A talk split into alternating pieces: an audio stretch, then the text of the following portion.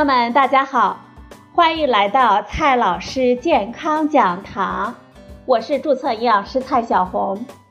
今天呢，蔡老师继续和朋友们讲营养、聊健康。今天我们聊的话题是美味的大闸蟹。朋友们，吃了这么多的大闸蟹，看了那么多的大闸蟹的广告。还送了那么多的大闸蟹的礼券，朋友们，你知道它的大名叫做什么吗？蔡老师告诉你，中华绒螯蟹，怎么样啊？有没有觉得这个名字很傲娇呢？如此牛哄哄的名字，蔡老师呢也是第一次听说，感觉呢很对不起过去的那些年。英勇葬身我腹中的大闸蟹们，如何避免买错大闸蟹呢？很简单了，我们要记住它的典型特征就好了。第一个特征，身体圆润，背部墨绿，腹部灰白。第二个特征，它有一对内外均长满浓密棕褐色绒毛的蟹螯。这也是它为什么被叫做绒螯蟹的原因了。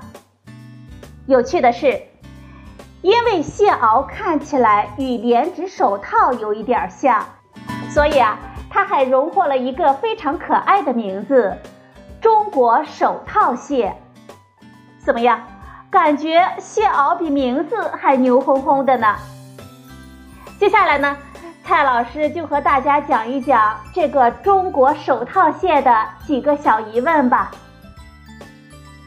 第一个问题，吃大闸蟹会长胖吗？这是很多朋友想问的一个问题。在回答这个问题之前呢，蔡老师先带大家了解一下这位中华绒螯蟹老兄的热量构成。每一百克蟹肉和蟹黄当中。含有碳水化合物二点三克，蛋白质十七点五克，脂肪二点六克，总热量是一百零三千卡。一般的情况下，我们寻常老百姓家吃的大闸蟹平均是三到四两一只。如果你吃的足够的认真仔细，把边边角角的蟹肉呢都能够扫荡干净，那么一只大闸蟹呢？大概能够为你提供七十到八十千卡的热量，跟一百五十毫升牛奶的热量差不多呢。所以呢，如果一天吃上两个，我们还是无需担心热量和长胖问题的。当然了，这有三个大前提条件。第一个条件，你是清蒸了吃，而不是炒着吃，比如说香辣蟹。年糕炒蟹之类的。第二个前提呢，你只吃了一两只，而不是二三十只。第三个条件呢，你除了一两只大闸蟹，并没有胡吃海塞一大堆别的高热量的食物，比如说炸糕啦、红烧肉之类的。朋友们，你现在清楚了吧？大闸蟹会不会让你长肉了呢？总之，长胖的大原则也是唯一的原则，就是热量摄入大于热量消耗，管不住嘴，迈不开腿。第二个问题，大闸蟹胆固醇高吗？说到胆固醇呢，大闸蟹绝对算得上是食物中的翘楚了，平均每一百克可食部分。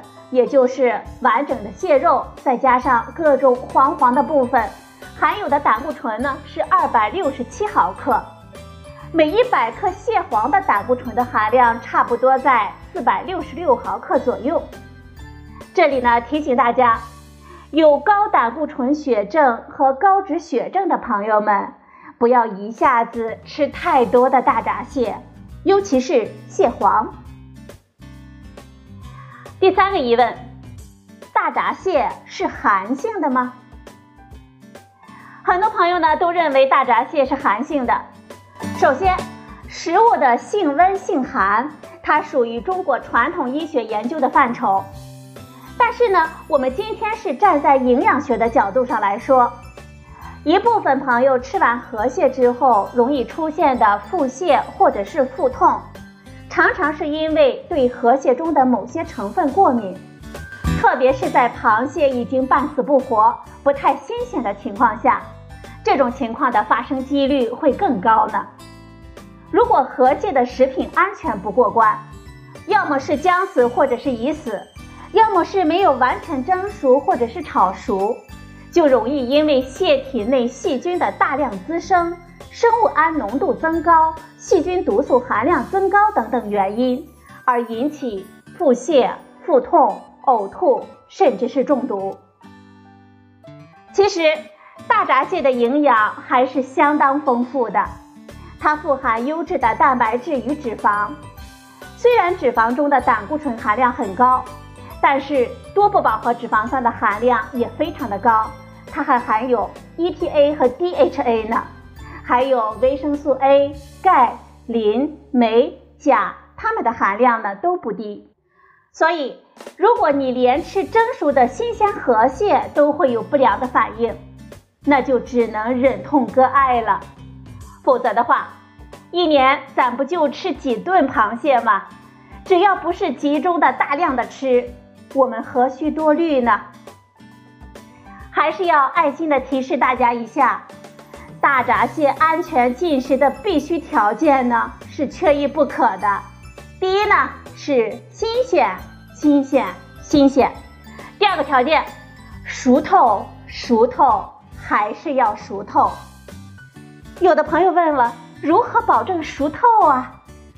蒸锅上去之后呢，再蒸十五分钟就会比较稳妥了。第四个疑问：孕妇能吃大闸蟹吗？这个问题呢，是很多朋友想问的问题。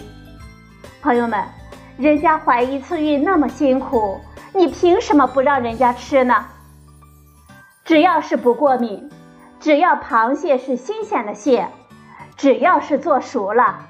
只要一次不多吃，孕妇呢是可以吃的，但是呢有前提条件，选择养殖蟹还要控制进食量。国内市售的大闸蟹基本都是养殖蟹，富集环境的污染物，它的风险是可控的。只要我们每次有控制的进食，不是一下子好几只的那样吃。在蟹季适当的享受美味，绝对是可以放心的。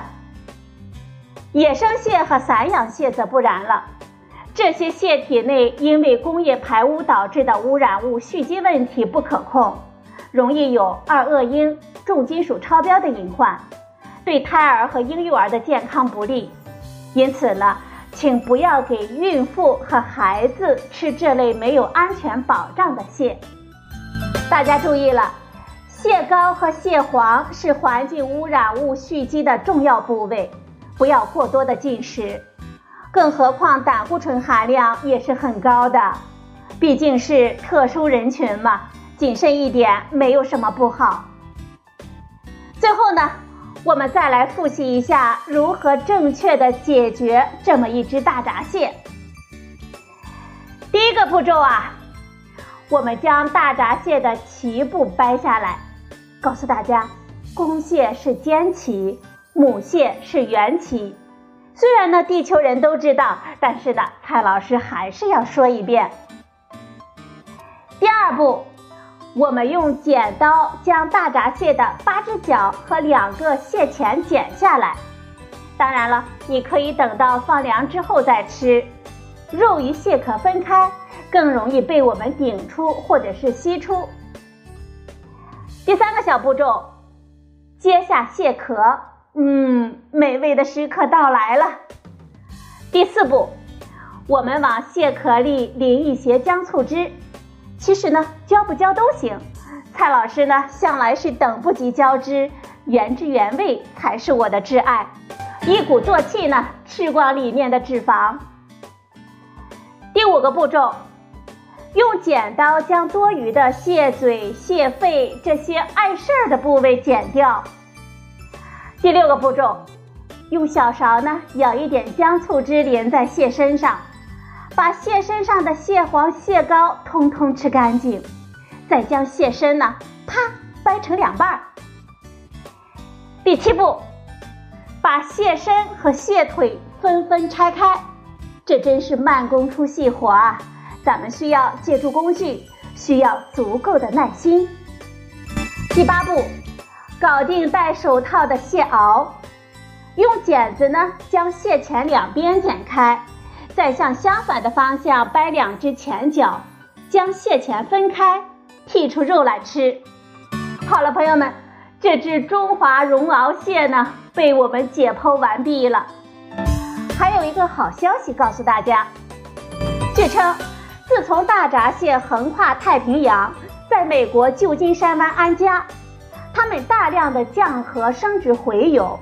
就开始制造加州特雷西一处鱼类的迁徙通道的堵塞，导致鱼类呢大量的缺氧死亡。因此，中华绒螯蟹已经成为被美国政府通缉的入侵物种了。中国的吃货们，快快代表中国人民去米国消灭它们吧！